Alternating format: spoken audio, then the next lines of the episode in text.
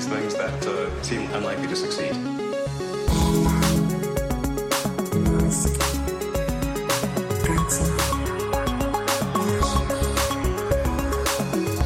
Bienvenidos a un nuevo episodio de Elon y un episodio especial, ¿verdad, Matías? Lo vamos a titular ¿Dónde estás, Elon? ¿Dónde estás, corazón? Where are you? Como, bueno, los que viváis eh, fuera de España o seáis muy jóvenes, no recordaréis el programa de, de Paco Lobatón que había en España que se titulaba ¿Quién sabe dónde? Por ejemplo, yo. en el que se investigaban un montón de, de casos de gente que llevaba 20 años desaparecida en, en la España de los años 80 y de los años 90. Era un programa mítico, de esos que marcarán época. ¿Quién sabe dónde está Elon, eh? Hace falta una investigación porque por ahora nadie ha podido responder a la pregunta ¿Dónde está Elon? Que lleva una semana entera sin tuitear. O sea, estamos grabando esto a 29 de junio. Su último tuit es del 22 de junio. Elon, Siete días. tres hijas tengo. Como me rompas el podcast, Dice eh, Dana Hull de Bloomberg, que bueno, siempre ha sido un poco crítica realmente con Elon, que es increíble la cantidad de gente con síndrome de abstinencia por la, por la falta de tweets de, de Elon Musk y en parte me siento un poco identificado. total, total, sí, sí, sí, sí, sí, sí, sí, A ver, al final... Yo lo veo, yo lo veo raro, como extraño. Es una sensación curiosa, en plan, no hay nada por lo que indignarme esta semana. bueno, y yo no tengo de qué escribir, por ejemplo. Lo- lo- las, las webs de tecnología, las webs de, de cosas financieras, ahí Caen como, como- como la acción de Tesla. ¿no? bueno, la cuestión es que nadie sabe por qué no está tuiteando. Hay alguno que sospecha que es por la compra de Twitter. Ya le han abierto esa manguera que tú mencionabas en el episodio anterior. Eh, supuestamente ya puede hacer sus investigaciones para ver si lo de los bots pues eh, es suficiente pues argumento para cancelar la compra de Twitter. Sí, Por otro lado, está claro que está habiendo mucho trabajo en Tesla, también en SpaceX, porque ahora Sí. hablaremos, hay mucho movimiento también en Starbase. Y por otro lado está el eh, Master Plan parte 3, que dijo que iba que estaba escribiendo y que iba a lanzar Ah, pero- pronto. yo pensaba que eso era un meme. ¿Eso es verdad? Te lo juro, pensaba que era un chiste de Twitter. No, yo, yo creo que lo dijo en serio, que está escribiendo el Master Plan parte 3, no sé qué tendrá para contar. Pues la, Pero- la conquista de Saturno Igual- y túnel es un túnel de Boring Company, Mm. de mi casa a tu casa. Igual que los influencers estos de Instagram que suben eh, una historia de estoy escribiendo mi libro, por eso no estoy actualizando tanto. Se O vienen sea, cositas. es cierto que en esta desaparición de Elon de Twitter ha sido su cumpleaños. Es verdad. Eh, de ¿Verdad? hecho, acabo de caer que tiene la misma edad exactamente que mi madre. Mi madre nació en julio del 71. Elon, el 28 de junio del Casualidad. 71, tiene 51 años recién cumplidos. Eso es. Mucha gente lo felicitó ayer por Twitter, incluido su hermano, lo que me hace sospechar que no está muerto. Que- Investigación, que te den el Pulitzer ya ahí, uniendo puntos. Eh, todo el mundo ¿Te, sabe. imag- te imaginas que, que el tuit está en pasado? En... Hostia, tío. Fuiste un gran hermano para mí. Eh, todo el mundo sabe, porque Elon lo ha repetido hasta la saciedad, que su cumpleaños cae 69 días después del 420, es decir, del Tiene 20 de tela. abril. Tiene tela la cosa. Y mm, bueno, yo he hecho mi propia investigación, me he metido en la cuenta de ElonJet. para ver Bueno, si- bueno, bueno, bueno, a ver, a ver, a ver, a ver. O sea, mi investigación es abrir una pestaña, twitter.com barra ElonJet, a ver si se está, si se está Bueno, moviendo. Matías, Matías, Matías tiene capacidades investigativas, los que no lo conozcáis personalmente, muy, muy potentes. Sí, Matías. cuidado, hay Yo veo una ventana y puedo geolocalizar tu foto. Mati- que Matías ha encontrado gente a través de, de sitios que no sospecháis. O sea, Matías y la Interpol hay ahí en capacidad. ¿eh? Bueno, en este caso tengo que decir que no sé dónde está Elon, pero debe de estar en Austin, Texas, porque es el único, o sea, es el último movimiento que se ve en Elon Jet. El 24 de junio, de hecho el día de mi cumpleaños, voló de Bronzeville, que es donde están las instalaciones de SpaceX, a Austin, que es donde está Giga Texas ¿Sí? y donde está su residencia actual. Y ese fue el último vuelo que hizo. Normalmente él vuela pues varias veces a la semana, entonces está bastante paradito en Gigatexas en principio. Lo que me hace a mí pensar, ¿estará realmente eh, ocupado con Gigatexas? Fíjate, puede ser porque eh, la semana pasada di una entrevista eh, a Tesla Owners of Silicon Valley, un grupo de, pues esto, un club de propietarios de Sí. Tesla, eh, pues que tiene mucha influencia precisamente porque son los de Silicon Valley. Y comentó una frase que ya adelantamos, dijo que Giga Berlín y Giga Texas son por ahora gigantescos hornos de quemar dinero, que están quemando miles de millones de dólares. Pero bueno, esto es normal, cuando abres una fábrica no esperas amortizarla al día siguiente. Te iba, a hacer un, te iba a hacer una referencia a la que se avecina, que hay un chiste que a los negocios cuando empiezas hay que echarle billetes, que es una frase que suelen repetir, pues es lo que está haciendo Elon. Pero como tú no lo ves, pues no lo pillas, no pillas mi humor. Bueno, ya he visto Severance y ahora lo tendré que ver. bueno, Más no. Ha explicado Elon que uno de los problemas es que las celdas de batería 2170 Sí, eh, han llegado con retraso, estaban atascadas en el puerto de China. Sí. Y bueno, los problemas que todos sabemos y que hemos comentado mucho en Elon de la cadena de suministro, que en palabras de Elon en esta entrevista han sido una absoluta pesadilla para él en los últimos dos años, para Tesla en general. sí. Pero bueno, al mismo tiempo eh, la- hay cambios y las cosas están eh, marchando. Por ejemplo, en Giga Berlín Sí. acaban de poner en marcha o van a poner en marcha pronto un tercer turno. Ya trabajaban a doble turno a partir de las seis y media de la mañana y a partir de las dos y media. Pues a partir del 4 de julio, el próximo lunes, van a trabajar 24-7 fabricando coches. Bueno, sí. Sí, Guay. lo- Yo- hay algunas fábricas que se organizan en cuatro turnos, no sé muy bien cómo están estas. Lo, lo explica muy bien Troy Teslike en Twitter, que tiene un Patreon Mm. fantástico. O sea, si, si os gusta mucho lo de Elon y el- las cosas de Tesla, etcétera, le echéis unos euros aquí al, a Troy y, y la verdad que pone cosas muy, muy chulas. Pues a ver si con esto consiguen acelerar, porque ahora mismo están eh, a un ritmo, han alcanzado un volumen de, de producción de mil unidades a la semana, que está bastante bien para Bueno, recién empezar, Ese- pero Exacto. el potencial de la fábrica o el objetivo de la fábrica son 500.000 unidades al año. Además, están fabricando siempre el mismo coche, que es el, tel- el Tesla El Y. Model Y Performance, Sí. que bueno, mucha- muchos estamos viendo. Yo, por ejemplo, en. Málaga veo varios Sí. Eh, Model Y, pues es probablemente porque ya están saliendo de, eh, de Berlín, Sí, sí, es posible. O sea, que están unos 1.000 a la semana y, la, y el objetivo son 10.000 a la semana, que no, que harían esos 500.000 Ujú. al año, ese medio millón. En Vale, cuanto vale, a vale. China, que no entra de net en esta categoría de fundición de dinero, de horno de quemar dinero, pues también ha admitido Elon que los cierres de por confinamiento por COVID, las cuarentenas estas tan eh, agresivas que están haciendo allí eh, últimamente, pues también han sido, según Elon, en palabras textuales de Elon, muy, muy difíciles por decir algo, por no decir otra cosa. Bueno, a ver, al menos al- lo menciona, ¿no? Yo creo que sí es cierto que como se pasó tanto con, con las críticas al gobierno de California, al gobierno federal en su época, bueno, no tanto a lo federal, pero ¿no? Y, y- y no dijo nada de China, todos sabíamos por qué no podía decir nada de China realmente, ¿no? Al final la balanza está ahí, pero bueno, me alegra que, que lo, que lo confirma algo que todos sabíamos, pues que fue, que es difícil, no solo para Tesla, para todo el mundo, ¿no? Pero bueno. Bueno, comentábamos en el episodio anterior que China también entra dentro de los recortes, de los despidos que anunció el propio Elon dentro Sí. de Tesla. Elon ha aclarado en esta entrevista que los recortes eh, van a ser en realidad, en términos absolutos, de entre el 3 y el 3,5% de los puestos Sí. de trabajo de, de Tesla, porque salió la cifra del 10%, pero Sí. creo que ya lo dijimos, se refería a los empleos de cuello blanco, de oficinistas, digamos, Sí.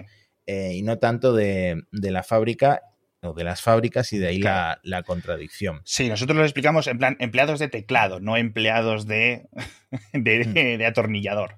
Un titular que salió esta semana y que ha sido muy interesante es Sí. que han despedido a 200 trabajadores relacionados con Autopilot por el cierre de eh, una oficina que tenían en San Mateo, allí en California. Eran eh, empleados que hacían etiquetado de datos Sí, se encargaban como de mm, analizar o evaluar los datos relacionados con Autopilot que llegan de los clientes. Y en esta oficina había 350 empleados y Sí. de esos 350, 200 se han ido a la calle y los que quedan han sido trasladados a otra oficina. Sí, es un trabajo muy intensivo y es un trabajo muy poco agradecido. Se parece un poco, en cierto sentido, a los empleados de modelación de Facebook, ¿vale? Por decirlo así. Es un trabajo, como os podéis imaginar, lo voy a intentar simplificar. Te llegan los vídeos de la gente con los Tesla conduciendo, cuando los deciden compartir o cuando los absorbe para el entrenamiento, para lo que sea, ¿no?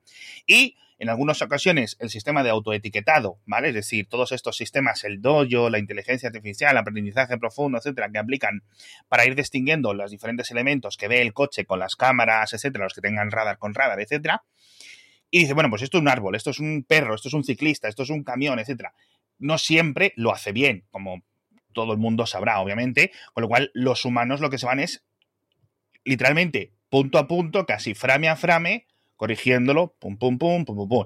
¿Qué pasa? Que si los tienes en San Mateo, hay que pagar salarios, hay que pagar no sé qué. No es gente que esté cobrando excesivamente una pasta, pero esto lo externalizas, lo tercializas a no sé dónde y listo, ¿no? Que es lo que ha hecho Facebook y lo que ha hecho muchísimas empresas toda la vida. O lo directamente se lo dejas a otra empresa también líder, pero bueno. Hmm. Por cierto, hablando de autopilot, en Estados Unidos han relanzado una opción que se llamaba Enhanced Autopilot, que es de pago. Cierto. Bueno, ya habíamos hablado de que han vuelto a subir los precios de los coches. Sí, como un 6%, ¿no? Hmm. Una cosa que, bueno, ya se ha convertido en un meme por la cantidad de subidas de precio, pero como ya sabemos cómo está la demanda. Es que da eh, igual, que yo, hmm. yo aquí apoyo a Tesla en cierto sentido. Primero, porque no me los voy a comprar, ¿vale? Con lo cual, los que me estén oyendo, en plan que, joder, cabrón, no sé qué. La demanda está ahí. Todos los Model Y, todos los Model 3 que fabriquen, los van a vender. Que los pongan a 100.000 si quieren y al menos sacan beneficios, tío. Hmm. Bueno, pues está la opción eh, de Full Self Driving, que cuesta, ya va por 12.000 dólares. Y ahora, cuando te compres tu Tesla, también puedes pagar una opción intermedia que es Enhanced Autopilot, que incluye, aparte de la navegación con Autopilot, el cambio de carril, el autoestacionamiento, el Summon, es decir, el convocar al coche y el Smart Summon, pues que es, un Summon de más distancia y tal. He estado leyendo en foros que esto tiene sentido. Primero, porque el FSD, pues como que no está acabado ni realmente puede hacer mucho en la mayoría de ocasiones y que esto al final te da cosas que sí realmente funcionan y que sí realmente son útiles. Sí, y a mí me hace pensar que han visto que la gente ha dejado a lo mejor de comprar tanto el FSD, porque al final son 12 mil eh, dólares. No, he mirado por cuánto va en España. Sí, no. En no, en España no está, en Europa no está. Es que en Europa no. Pero igual podías comprarlo, ¿no? Pues eh, creo que sí, creo que sí. Al, mismo no recuerdo. De hecho, creo que nuestro amigo José lo tenía comprado. Y no sé si algunos de los oyentes más lo, han comprado. Yo siempre, ah, bueno, últimamente, sobre todo desde que estoy buscando piso, eh, la idea de comprar un Tesla se me está cada vez más evaporando más, ¿no? Pero siempre he pensado que si hubiera comprado un Tesla o si comprara un Tesla, no compraría el Full Self Driving porque eh, ahora mismo lo veo como un gasto a muy largo plazo amortizable. Bueno, de los despidos ya hemos hablado. Eh, han demandado, de hecho, a Tesla dos empleados de Giga Nevada por estos despidos masivos que aparentemente ellos argumentan que son ilegales. Sí. Y bueno, en la entrevista Elon ha dicho que el número de trabajadores de las fábricas, a pesar de este 3% mm, de despidos, va a crecer a largo plazo. Y em, bueno, ahora mismo tienen 100.000 empleados, en Giga Berlín tienen 5.000 empleados. El objetivo es que en Giga Berlín, a final de año, haya 12.000 personas. O sea, ahora mismo, si, vives en la zona de, Berlín... ¿Y sabes soldar? tienes trabajo asegurado. Sí. bueno, andaban quejándose los sindicatos eh, del sector eh, alemán que los salarios eran como un 20% más bajos, con lo cual no tienes el incentivo realmente de dejar tu puesto asegurado con un buen salario en la Mercedes, en la BMW, en lo que, sea para irte a Tesla, porque al final, bueno, pues... Hmm. Bueno, el, salario es el que es, ¿no? Y todo el mundo ahora se mueve y encima con la inflación, que si pitos, que si flautas, etcétera, pues bueno. Pues sabemos que todos estos problemas en parte han sido causantes de la caída del valor de Tesla en bolsa, que ha caído un 38% en tres meses, pero también ha salido una cosa que de hecho creo que la comentaste tú, que podía pasar, una noticia graciosa, a mí me parece graciosa, y es que como Elon ordenó que la gente volviera a las oficinas, que el teletrabajo ya no era aceptable, que ningún trabajo remoto, eh, bueno, salvo que eches 40 horas a la semana en la oficina, a partir de ahí ya puedes teletrabajar todo lo que, Lo- quieras, todo lo que pero, quieras. pero un mínimo de 40 horas a la semana en la oficina. Bueno, resulta que la gente, por supuesto, ha tenido que volver a la oficina y se han encontrado con que no tienen suficiente aparcamiento, que es la queja, por lo visto, más frecuente entre los trabajadores que están volviendo a las oficinas, que dentro de las oficinas no encuentran escritorios o lugares adecuados para ejercer su trabajo porque hay menos escritorios de los necesarios y resulta que están tan llenas ya las oficinas que también se quejan de que el wifi, la señal de internet es muy débil y que no puede- y que no pueden hacer su trabajo correctamente. Todo esto según un reportaje de The Independent Sí, eh, sí, sí, sí. A ver, confirmando esto- lo que dijiste. Esto sí lo comentábamos, porque los, los- hay mil empleados de Tesla en Hacker News, en Reddit, comentando constantemente. Y dice uno, si tengo que volver a la oficina, me voy a tener que sentar en las escaleras, porque es que realmente no hay sitio. Esto lo comentamos, efectivamente. Me hace mucha gracia lo de la wifi, tío. Pero sí, al final es un poco lo que es. A lo mejor lo lleva una semana entrando y saliendo del Ikea comprando las sillas de 100 euros y atornillando ahí. quién sabe, quién sabe. En fin, dice Elon que no quiere trabajar remotamente, pero lo que podéis hacer remotamente es los cursos, los máster de nuestros patrocinadores, que siguen siendo la gente del Assembler Institute of Technology, que podéis encontrar en Assembler Institute. Es un muy buen patrocinador y son unos cursos intensivos. Varias horas todos los días durante seis o siete meses. Tienen dos máster. Uno de programación, de desarrollo de software, y otro de data science. Los podéis hacer en las aulas de Barcelona, es decir, si estáis por la zona, pues eh, por las mañanas vais allí, estáis todas las horas que haya que estar, con los profesores, etcétera, os volvéis, o los podéis hacer de forma remota. Os matriculáis ahora. Si decís que vais de parte de Cupertino, que vais de parte de Mixio, que vais de parte de Elon, de Matías y de mí, etcétera, que sois amigos nuestros, os van a hacer en la matrícula 250 euros de descuento. Y es lo único que tienes que pagar, la matrícula, porque hasta que no consigas un trabajo en tu puesto, digamos, de lo que has estudiado en el máster, no tienes que volver a pagar poco a poco, mensualmente, de ese salario, lo que te ha costado el máster. Con lo cual, fantástico. Más o menos, me- eh, cuando los, los alumnos salen del máster, tardan unos 50 días en encontrar un trabajo de lo suyo. Es decir, de lo que han estudiado, con lo cual es fantástico, es mes y medio, ¿vale? Es fantástico. Es decir, si te apuntas ahora, en ocho meses has acabado el máster y tienes un curro. Esto es una pasada. Comentábamos esta mañana en Mixio que hay ciento y pico mil vacantes de puestos de expertos en IT solo en España. Solo en España. Bueno, yo me estoy planteando, ya que el periodismo está tan mal, pues aprovechar los 250 euros. Mira, vengo de parte de mí mismo. Pues claro que sí, claro que sí. Mira, como Elon lleve, eh, alargue a un mes el, el tiempo que lleva sin tuitear, tú y yo empezamos a hacer este máster porque es que nos quedamos sin nada cosas que decir. Así que nada, echadle un vistazo, de verdad, merece mucho la pena. En la web tenéis un montón de información, ¿vale? Muy recomendados, muy recomendados. Assemblerinstitute.com. ¿Me hablas de la Starship? ¿De qué quieres hablarme ahora? ¿Del espacio? Mira, quería hablarte del último tweet que publicó Elon, ese 22 de junio lejano, porque Parece da- esto un podcast de estos de los de crímenes reales, de misterio. Joaquín Martínez se levantó un 23 de junio como si fuera un día cualquiera. Pero no sabía que el tweet que acababa de enviar sería lo último que diría. Mira, a lo mejor es que se quedó fuera de Twitter y no se acuerda su contraseña. ¿no? Puede pasar, ¿eh? Pero la, la realidad es que su último tweet me da pie a contar algo que no contamos en el último episodio. Venga, que- vale, por favor, me voy a dejar de tiene, reír. tiene su importancia porque puede liarse importantemente. Bueno, el último tweet de Elon fue una respuesta a Michael Sheets, que es un reportero de la CNBC especializado en industria aeroespacial, Sí. y era eh, metiéndose con Michael Dell.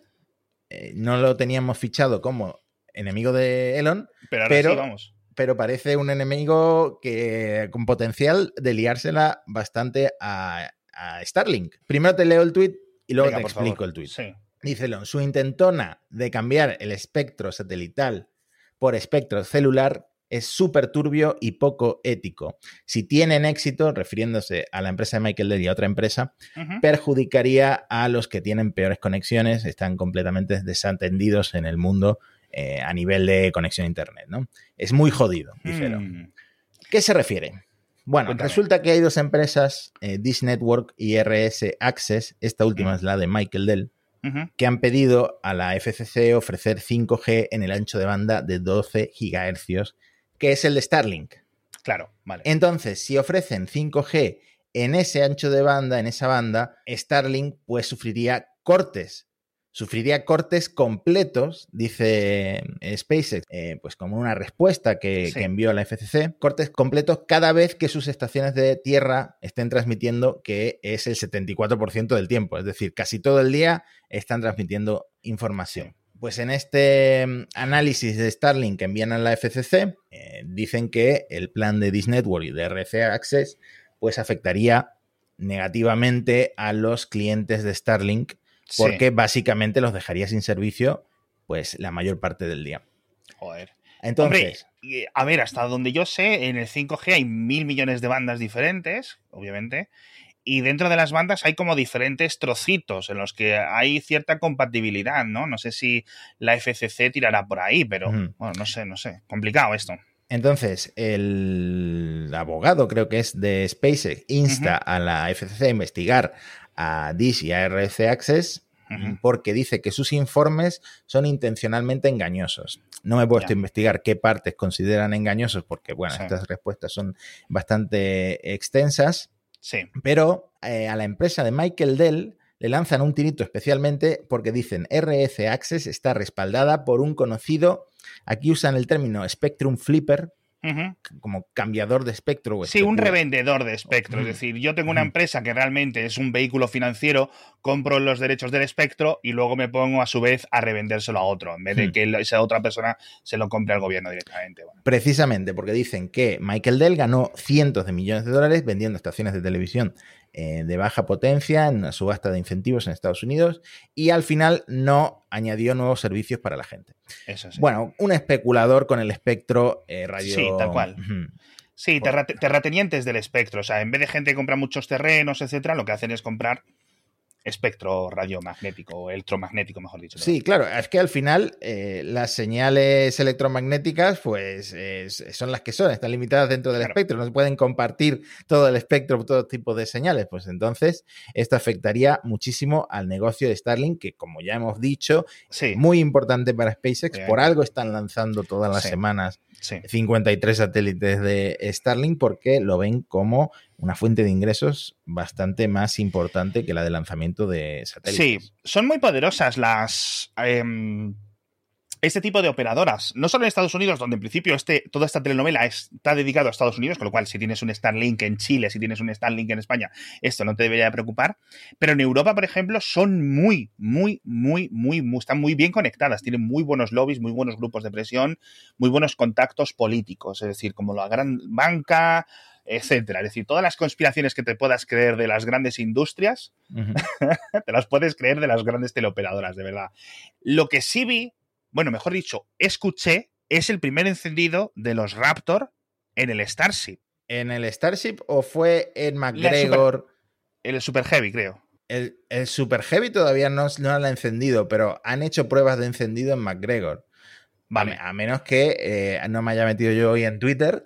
Lo que sí han hecho con la Sí. Starship Sí, es montar el Booster 7, que es el- la etapa Super Heavy que va a volar sí, por primera vez eh, en el Orbital Launch Mount, que es la plataforma de lanzamiento, y lo han hecho por primera vez con los chopsticks, que son esos Sí. brazos robóticos eh, que tienen en esa torre gigantesca, que Sí. además son los mismos brazos que van a capturar al vuelo el Booster baje. 7 eh, durante el aterrizaje. Bueno, Sí. todo esto en realidad lo he contado en el último episodio de Parsec, pero para complementar a Parsec y no repetirme, he apuntado algunas cosas que no he dicho en el episodio de Parsec por si hay oyentes que también escuchen ese otro podcast que recomiendo.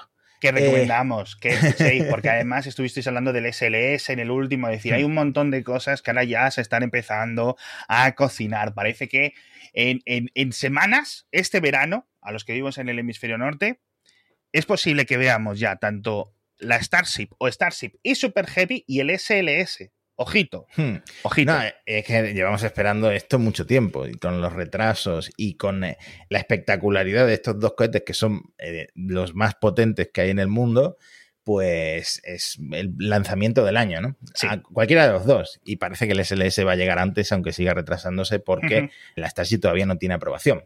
Sí. De hecho, bueno, el Booster 7 Sí. que es esta gigantesca etapa con 33 motores Raptor eh, V2. Lleva dando vueltas, se movió por primera vez a la plataforma de lanzamiento en marzo, hicieron eh, dos pruebas criogénicas, pero luego, no recuerdo si lo llegamos a comentar, sé que en Parsec lo comenté, hubo, sufrió como que se implosionó, un, un tanque tuvo, sufrió gra- graves daños, digamos, durante una prueba de tensión estructural, eh, de vuelta a la fábrica, bueno, sigue dando vueltas, pero tampoco es muy importante porque al final la aprobación de mm, la FAA, la, del el- la- esto medioambiental, La autoridad ¿cómo se de aviación y Hmm. etcétera, sí. Sí, eh, no la tenían todavía y de hecho siguen sin tenerla porque todavía tienen que implementar esas 75 acciones de mitigación, esos 75 cambios que comentábamos en algún episodio, ¿no? Vale, porque, claro, comentamos que tenían la luz verde, pero claro, hasta que no hagas lo que te dicen en el papel que te va a dar la luz verde, no la tienes realmente, claro. Vale. Bueno, pues eh, esta etapa de cohete, este cohete Super Heavy, pues pasó seis semanas en la fábrica y por fin ha vuelto a salir. En un par de días ha llegado a la plataforma de lanzamiento. Voy a dejar para la descripción un timelapse de cómo lo montan con los dos brazos, porque esto es una novedad y es la novedad más esperada, que la cace al vuelo durante el aterrizaje, cosa que con el Booster 7 no va a pasar, porque el Booster 7 es el de la prueba eh, orbital inaugural, Sí, en el que se lanza el cohete, pero se cae el mar. claro, el propulsor sí que hace una maniobra de regreso, pero es una maniobra de regreso parcial y ameriza o cae en el Golfo de México. Mientras que la nave Starship, que por primera vez va a llegar al espacio, ya ha habido vuelos de Starship, pero nunca ha llegado al espacio, vuelve a reentrar en la atmósfera y ameriza en la costa noroeste de Kauai, en Hawái. Qué guay. Efectivamente. Y mm, este es el vuelo a Hawái, el que llevamos pidiendo que nos financien los oyentes. sí, sí, tenemos que ir primero a Boca Chica, hay que estar allí, pues a ver qué hay, investigar el comercio local. Bueno, pues a ver cuáles son los mejores restaurantes, los mejores hoteles de esa zona de Boca Chica y luego ya pues en, en no sé si has dicho en Kauai o en no sé dónde, pues ya ir eso, a hacerse eso y poner reseñas en sitios. claro. Bueno, ¿qué falta por hacer ahora? Pues lamentablemente todavía falta un montón de cosas para que eh, ocurra este vuelo inaugural, este primer vuelo orbital de la Starship. Tienen que hacer el ensayo húmedo, que es cargar de 3.000 toneladas de oxígeno líquido y metano líquido Sí. en los eh, depósitos del cohete. Y bueno, tienen que hacer pues pruebas de presurización, eh, un montón de pruebas, pero ya te digo que lo que falta también es la aprobación final de la FAA, que eh, está pendiente de estos cambios que tiene que introducir SpaceX en eh, sus instalaciones, porque así lo han acordado con la FAA. Eso es. Mientras tanto, y con esto Cuéntame. acabo, siguen construyendo la torre de lanzamiento de la Starship, no en Texas, pero en la costa este de Estados Unidos, en Cabo Cañaveral. Y esto es importante porque eh, la Starship, si bien se está desarrollando en Texas y todo lo que hemos visto hasta ahora ha basado en Boca Chica, Texas, pues al final, como Cabo Cañaveral es el puerto espacial de la NASA y de muchas otras empresas, pues probablemente se lancen astronautas y se lancen también cargas desde Cabo Cañaveral con la Starship. Y que no tienes todas las limitaciones ambientales, etcétera. hacerlo. Efectivamente, no es un ahí, sitio tan claro. protegido, probablemente puedan hacer más lanzamientos. Entonces siguen construyendo, ya ha llegado la- el tercer segmento de la torre de lanzamiento, que como decía en Parsec, va a ser la segunda estructura más alta de, toda, de todo el complejo de Cabo Cañaveral. Ah, Por ibas a decir de Estados Unidos, algo así. Hostia puta. no, creo que Estados Unidos no, porque de hecho en el propio Cabo Cañaveral hay un edificio más alto que es el de ensamblaje de vehículos, que es donde está el SLS, donde sale y entra para estas pruebas de, también de ensayo en, en húmedo. Esta torre va a ser igual que la de Boca Chica, va a tener Sí. los brazos tipo chopsticks, etcétera, etcétera. Lo que pasa es que ya está la NASA, la NASA levantando sus cejas porque eh, no quiere, esto está muy cerca, está como a 300 metros de eh, la, co- eh, plataforma de lanzamiento del Falcon 9 y no quiere que cualquier fallo con la Starship retrase mis misiones de la NASA con el Falcon 9, como por ejemplo las misiones tripuladas con la Crew Dragon. Entonces SpaceX pues está viendo ahí un plan B, que tienen ahí el complejo de lanzamiento 49, donde pueden construir otra torre de lanzamiento. Es que al final está muy cerca todo, pero bueno, en fin, eh, tiene que gastarse muchos millones Elon en construir, porque si realmente quiere todos esos ritmos, no solo de fabricación, sino subir, bajar, no sé qué, se necesita mucho espacio, se necesita muchísimo sitio y tampoco hay tantas áreas en todo el mundo para hacerlo, ¿no? Recordemos esa idea que tenía de los lanzamientos desde el mar que quedó descartada, etcétera. Pero bueno, la verdad es que hay. Por cierto, hablando de. También recordemos que vamos a ver este año Falcon Heavies, tanto este año como el siguiente, con lo cual volveremos a ver nuestro cohete favorito. Y hablando de fábricas, comentó que eh, están explorando otra tercera fábrica en Norteamérica. Norteamérica en el concepto real. México, Canadá, Estados Unidos. Con lo cual, ojo, ¿eh? porque México tiene una industria muy potente automovilística y a lo mejor podría caer ahí. Así que podría, pues podría que no nos hemos comido nada aquí en España, pues que nuestros amigos mexicanos por lo menos se lleven algo. Eso es. No, y que además Cybertrucks o Cybertrocas se venderían a montones. Con lo cual, pues imagínate, una Ciber. Bueno, ¿recordáis el, el, ¿cómo era? El municipio de México que había, había hecho el pedido de no sé cuántas con ese Photoshop que les habían puesto los logos de la policía, etcétera. Hace dos años que comentábamos eso. Madre mía, ahí están esperando con los, tienen los, los vinilos en un almacén ahí, aún esperando al Cybertruck. Ay, amigos, en fin, bueno, otro episodio. Elon, aparece, por favor, o si no, el siguiente episodio que por cierto, la semana que viene no hay, yo estoy de vacaciones y Matías también, ya volveremos la semana del 11, 12, 13, 14, por ahí. Como no hayas vuelto, hacemos una Ouija en directo para, intentar contactar con Por lo menos entramos con música así como de funeral, porque esto ya va para abajo. Sin Twitch de Elon no es lo mismo. No es lo mismo, es que no es lo mismo. Eh, me decía alguien por Twitter, imagínate que monta ahora un departamento de prensa. Pues qué aburrido, qué aburrido, porque no es lo mismo. No es lo mismo, no es la misma experiencia. No, no, no, en fin, majos, muchísimas gracias a todos por estar con nosotros otra semana más, escuchándonos hablar de este señor y de su vida y obra. Eh, muchísimas gracias al Assembly Institute of Technology por patrocinarnos. Echadle un vistazo, merecen mucho la pena estos másters. Si queréis reinventaros a nivel laboral, uno de los mejores sitios. Y nos vemos dentro de dos semanas con más cositas sobre Elon. Hasta pronto. Hasta la próxima.